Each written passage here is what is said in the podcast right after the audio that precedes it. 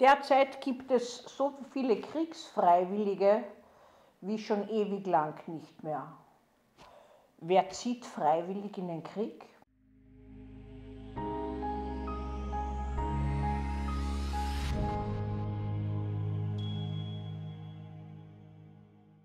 Kriegsfreiwillige, die in den Krieg ziehen, wollen einerseits helfen, andererseits gibt es die, die einen äh, irgendein Abenteuer suchen, einen Thrill, wie wir so sagen, also so Adrenalin-Junkie, die auch ihre Spannung und Aggression in einem Kriegsgefecht anwenden wollen und die sich freiwillig verpflichten, für ein fremdes, ihnen fremdes Land, ich spreche jetzt nicht von Menschen, die in den Krieg ziehen, weil ihr Land angegriffen wird, sondern von Fremden, die sich anheuern lassen aus unterschiedlichsten Motiven, im Krieg zu kämpfen. Darüber hinaus dürfen wir nicht vergessen, dass gewissermaßen Soldaten immer auch äh, im Hintergrund etwas haben, dass es ehrenhaft ist zu kämpfen, aber auch die äh, Soldaten für das eigene Land, die kämpfen. Pro patria mori honorum est. Für das eigene Vaterland zu sterben ist eine Ehre. Das heißt, der Einzelne erhöht scheinbar, sage ich jetzt einmal, seinen Wert dadurch. Weil in Wirklichkeit, auch wenn es durchaus hilfreich sein mag, ähm, ist da einer unter vielen und die meisten Kriegsfreiwilligen aus anderen Ländern wie Legionäre und so weiter überschätzen die eigene Wichtigkeit.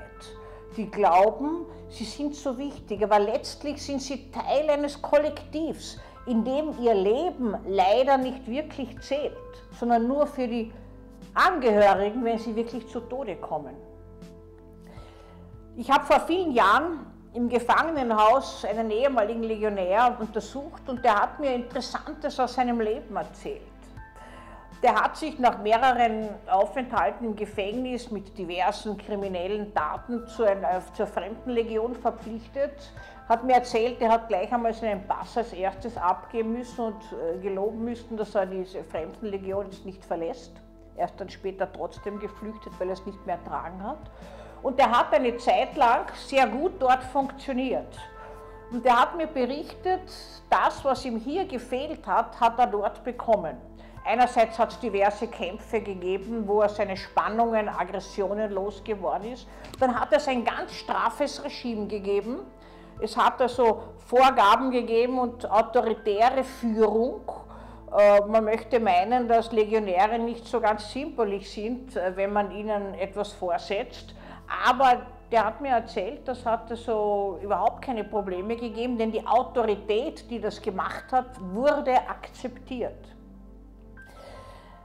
Später, wie er dann geflüchtet ist, weil er das nicht mehr ausgehalten hat und weil er nicht flüchten ja legal hätte können ohne Passo, äh, hat, ist er wieder straffällig geworden und hat äh, berichtet, dass das jetzt wieder passiert ist, weil er äh, anders als gedacht eigentlich zu wenig noch gelernt hat. Er wurde zwar ganz straff strukturiert, aber seine Gewaltbereitschaft, sein Umgang mit anderen ist doch auf Dauer kein anderer geworden. Mich hat diese Erzählung damals schon erinnert an ein Experiment äh, in den 90er Jahren, das man mit äh, verwahrlosten Jugendlichen, die immer wieder durch aggressive Delikte aufgefallen sind, gemacht hat. Da war zunächst die Ansicht, dass man diesen Jugendlichen die Liebe, die ihnen entzogen wurde oder die man ihnen gar nicht gegeben hat, in ihrer Kindheit wiedergeben müsste äh, und dass man ihnen möglichst viel Freiheit geben muss. Liebe, Freiheit, Wohlwollen und einen Spielraum gewissermaßen. Das Experiment ist völlig gescheitert. Ein bisschen erinnert es mich, wenn ich eine Seitenassoziation machen darf, äh, bei uns an den Umgang mit unbegleiteten Minderjährigen, wo man auch gemeint hat. Man tut ihnen das alles Gute, äh, indem man ihnen die Liebe und diese Strapazen wettmacht durch Fürsorge und durch Laissez-faire. Auch schief gegangen. Also diese Jugendlichen, in dem, äh, in, in die, die man resozialisieren wollte, die sind nicht besser geworden in ihrem Verhalten. Ganz im Gegenteil, es hat neuerliche Gewaltdurchbrüche gegeben, ständig die soziale Entgleisungen. Also die Liebe, die vermeintliche Liebe, die hier gefehlt hat, die hat man ihnen nicht geben können. Und dann ist man übergegangen, dass man sie rhythmisiert durch straffe Struktur. Die haben in der Früh aufstehen müssen, haben den ganzen Tag strukturiert leben müssen. Und man hat tatsächlich mit ihnen erreicht, in der Zeit, in der sie dort waren, das war ein Jahr, dass die funktionieren. Die waren auch dankbar für dieses Angebot, dass man ihnen gewissermaßen eine Ordnung, die sie ihnen nicht gelernt haben und auch nicht haben, vorgibt und vorzeigt. Ein Teil ist allerdings wieder rückfällig geworden nach Entlassung.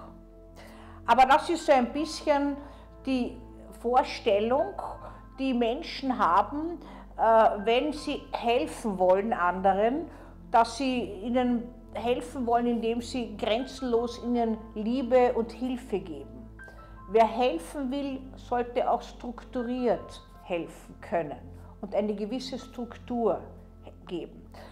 Und in Kriegszeiten funktioniert das mit den sogenannten Freiwilligen so lange gut, solange hier eine gewisse Struktur vorhanden ist.